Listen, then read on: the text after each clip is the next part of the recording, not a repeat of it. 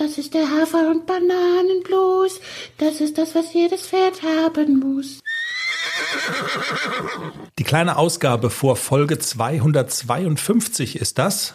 Folge 252 nehmen wir wie immer am kommenden Wochenende auf. Und Jenny, ich muss dich jetzt unter der Woche, müssen wir mal ein ganz sensibles Thema ansprechen. Ganz aktuell, ganz, ganz top aktuell heute an diesem Donnerstagmorgen.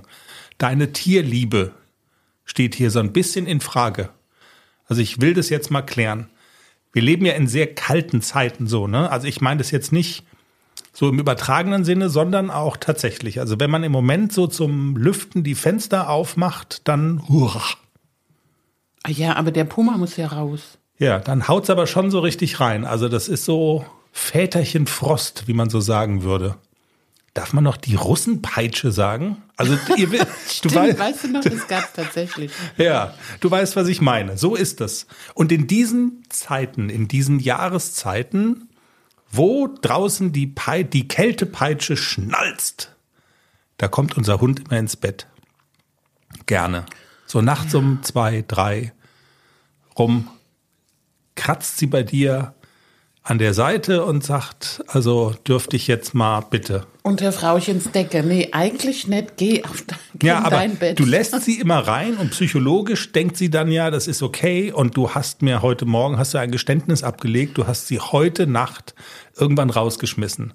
Was hast du zu deiner Verteidigung zu sagen, jetzt wenige Stunden später, nachdem diese, dieser Pushback, möchte ich fast sagen, also nachdem das passiert ist? Nix. Das ist ein Fall für den Hundegerichtshof. Also, was ist Nee, passiert? Die, die macht sich so breit, weißt du, da wird aus dem kleinen, wirklich kleinen Hund, die ist ja nur so ein Fliegenschiss und dann macht die sich aber so breit, dass ich keinen Platz mehr habe. Also muss sie in ihrem Bett schlafen. Wie äußert sich das Breitmachen? Ja, dann tritt die mich mit ihren so, geh weg da und ich brauche hier Platz und robbt immer näher an mich ran. Das Thema Kälte hat dich die Woche schon mal beschäftigt. Du hast mir nämlich einen Themenvorschlag geschickt. Und ich habe es mir, muss ich ehrlich sagen, noch nicht angeguckt, aber du hast es dir bestimmt angeguckt und kannst vielleicht das schon mal so ein bisschen anreißen. Und zwar, hilf mir, eine österreichische Pferdezeitschrift hat die Frage aufgeworfen, da ist ja auch immer kalt in Österreich, ne? Die Winter sind bitterkalt. Hm, Wann ist kalt zu kalt fürs Reiten? Oder habe ich das jetzt richtig? Genau. Und da ich ja auch ein, wie soll ich sagen, atemwegsempfindliches Pferd habe, habe ich mir das durchgelesen und ja, man soll tatsächlich, also stand in diesem Artikel, so wenn es weniger als fünf Grad hat, beziehungsweise auch noch bei, also auch bei niedrigeren Temperaturen, jetzt minus fünf oder minus zehn, das, das gibt's bei uns ja eher weniger, Also weniger als plus fünf. Genau, da soll man schon so ein bisschen vorsichtig sein mit ähm, Pferden, die so ein bisschen Atemwegsprobleme haben und nicht ganz so strenges Training, weil die Atemwege durch diese kalte Luft schon auch gereizt werden. Also Okay. so wissenschaftlich, wie das funktioniert, so genau habe ich es jetzt nicht gelesen, aber wir beschäftigen uns nochmal damit. Wie viel soll man denn reiten, wenn es unter Null hat oder minus fünf oder gar minus zehn? Ja, okay. Das ist ja fast ein medizinisches Pferdethema. Also ich wollte es ja eigentlich Genau. erst später ansprechen, aber da wir schon jetzt per Zufall da reingestolpert sind, können wir es eigentlich auch gleich sagen. Es ist, wenn man so will, eine Werbung in eigener Sache. Es ist nämlich in dieser Woche erschienen eine neue Ausgabe des von uns co-produzierten Podcasts Vom Kranken zum gesunden Pferd mit Dr. Sandra Löckener. Und da geht es um gesundheitliche Probleme, die Pferde haben und was man dagegen tun kann. Und Sandra ist bei uns heute in diesem Teaser und erzählt kurz, worum geht's in Folge 4. Sandra. Hallo, ihr Lieben, und vielen Dank, dass ihr die vierte Folge des Podcasts vom Kranken zum gesunden Pferd bei euch vorstellt. Die vierte Folge war ganz speziell, weil wir sind, wir haben richtig Deep Diving gemacht. Wir sind ganz tief eingetaucht in den Organismus unserer Pferde und haben uns dem Thema Darmgesundheit gewidmet. Ich habe wirklich richtig viele Tipps rausgehauen ähm, zum Thema Analysen, was bringt was, was eher nicht. Wir hatten einen Gast, die Alina, die hat auch ein bisschen erzählt, ähm, welche Strategien sie schon völlig erfolglos versucht hat. Und sie hat auch ein bisschen erzählt, wie sie sich selbst in der Handhabung des ganzen Problems verändert hat. während der Therapie ihres Pferdes. Ähm, also von daher, ich glaube, das ist wirklich richtig interessant für alle Pferdebesitzer, deren Pferde vielleicht gerade Probleme haben, wie Durchfall, Kotwasser oder Aufgasung. Und für alle, die vielleicht davor gewappnet sein wollen, die das einfach richtig ähm, zum richtigen Zeitpunkt erkennen möchten und dann auch die richtigen Tipps parat haben möchten. Also ich freue mich natürlich, wenn möglichst viele Pferdebesitzer reinhören.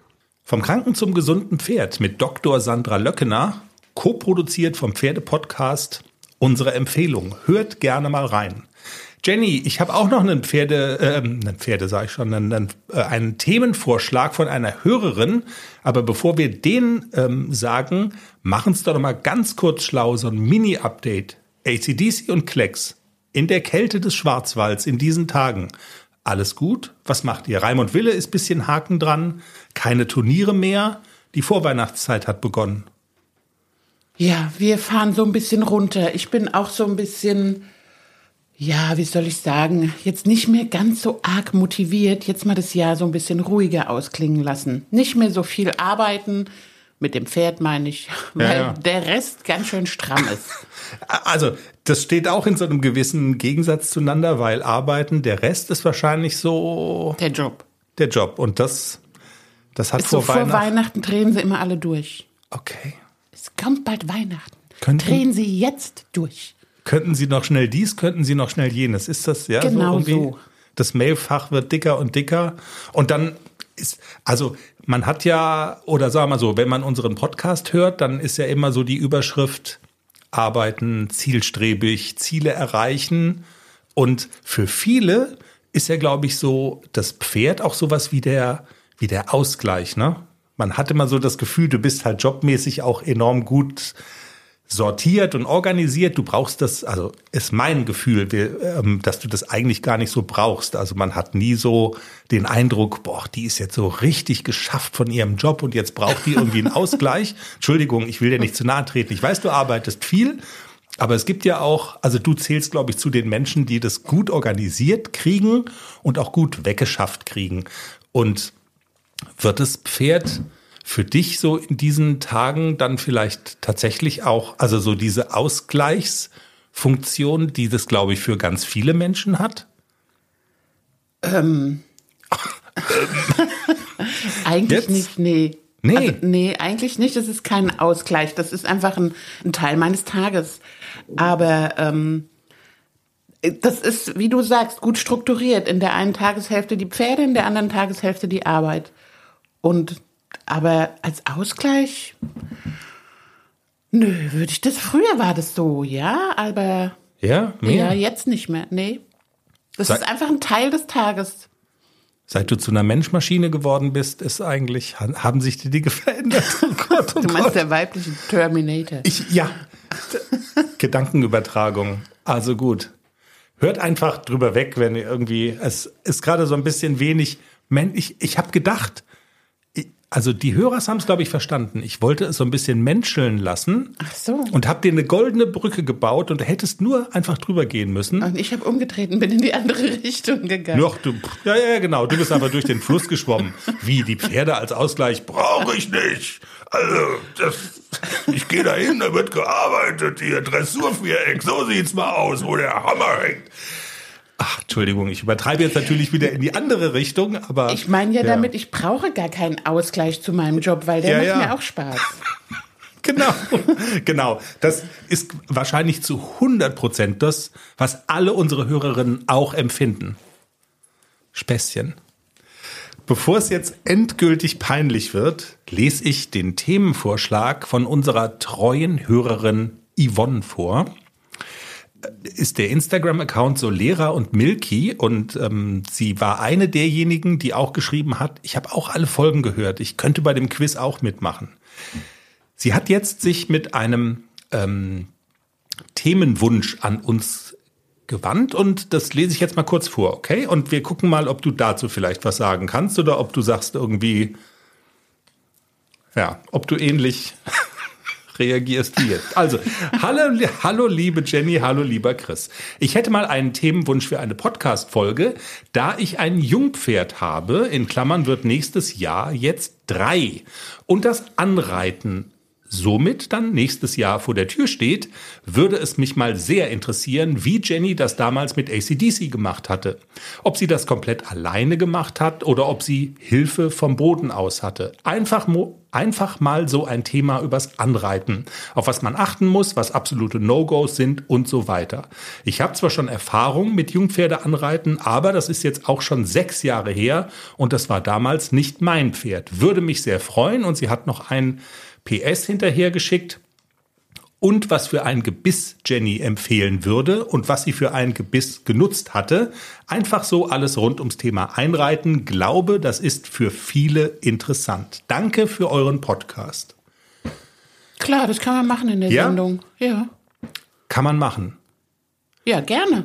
Okay, ich weiß gar nicht, wir haben bestimmt irgendwann schon mal drüber geredet, als das damals mit ACDC tatsächlich anstand. Ich aber ja auch gerne dreimal. Ich wollte gerade sagen, das zählt, glaube ich, so zu den Geschichten, wo man auch noch mal in der Rückschau sagen kann, das hat besonders gut funktioniert, das war ein bisschen schwierig, wie auch immer. Ähm, du hast mir schon, also ich erinnere mich jetzt auch wieder, wir haben im Vorfeld einmal kurz darüber gesprochen, konkret die Frage nach dem Gebiss. Da hast du auch wieder gesagt, da hast du einen Tipp, der sozusagen gegen das läuft so ein bisschen, was so die allgemeine Erwartung ist, richtig? Genau. Verrat's kurz, lass es kurz springen. Aber man hört ja auch ganz oft, ähm, dass ah, die jungen Pferde und die brauchen ein doppelt gebrochenes Gebiss. Mhm. Also meine Erfahrung ist eine ganz andere. Und zwar bin ich ja Fan von den einfach gebrochenen Gebissen, weil die viel ruhiger im Maul liegen. Gerade bei so einem Jungpferd ist es wichtig, dass das Gebiss ruhig im Maul liegt und ich bin dann auch Fan bei den Jungpferden von den hannoverschen Reithalftern, weil eben drum auch das ähm, bewirkt, dass das Gebiss einfach ruhig liegt und die Pferde dann meiner Erfahrung nach viel leichter in die Anlehnung kommen und viel leichter an die Hand rantreten, wenn dieses Gebiss da nicht so rumklackert. Und diese doppelt gebrochenen Gebisse sind meiner Meinung nach zu die Unruhig. liegen so lose im Maul und ich finde auch, dass die, dass die Hilfen nicht so konkret ankommen, sondern dass das alles so ein bisschen schwammig ist. Und mir war wichtig, dass das Jungpferd lernt, eine korrekte, stetige Anlehnung zu suchen an die Reiterhand und da hilft so ein einfach gebrochenes Gebiss einfach mehr als das doppelt gebrochene. Und viele sagen ja, ach, das ist viel besser für die Jungpferde. Meine Erfahrung war es nicht, im Gegenteil. Habe ich das richtig im Kopf? Das ist ja auch schon so lange her mit dem ACDC, aber habe ich das richtig im Kopf, dass du eine andere Reiterin vorgeschickt hast beim Thema zum ersten Mal draufsitzen? War das nicht so? Oder ja, natürlich, ja. Aber ich habe niemanden vorgeschickt, sondern der Grund ist ganz einfach, beim ersten Mal draufsitzen sollte am Boden jemand sein, der das schon mal gemacht hat und der Erfahrung hat und der weiß, was zu tun ist, wenn das Pferd ähm, irgendwie reagiert, dass es losbockt oder, oder, oder. Deswegen finde ich es ganz wichtig, dass am Boden derjenige ist, der die Erfahrung mit dem Jungpferd hat. Und obendrauf ein guter Reiter, der sattelfest ist, ganz klar. Aber ich finde die Person am Boden wichtiger als die, die drauf sitzt bei den ersten Malen. So, und jetzt denkt mal drüber nach, ob das nur eine gute Ausrede war oder ob das vielleicht doch so gewesen sein könnte. Unsere Denkaufgabe für übers Wochenende. Vielen Dank fürs Zuhören. Wir nehmen den Pferdepodcast an diesem Wochenende auf. Die Sendung kommt dann wie immer am Montag. Wir sprechen über das Thema ähm, ja, Anreiten von ACDC. Wie war das damals? Was sind die handfesten Tipps von Jenny? Wir sprechen natürlich auch über die aktuelle Trainingsarbeit. Ihr habt es gehört. Es ist eher so ein bisschen so das vorweihnachtliche Ausklingen des Jahres. Und wir, ja, was uns sonst noch so vor die Füße fällt. In diesem Sinne, macht's gut, bis dahin. Tschüss. Tschüss.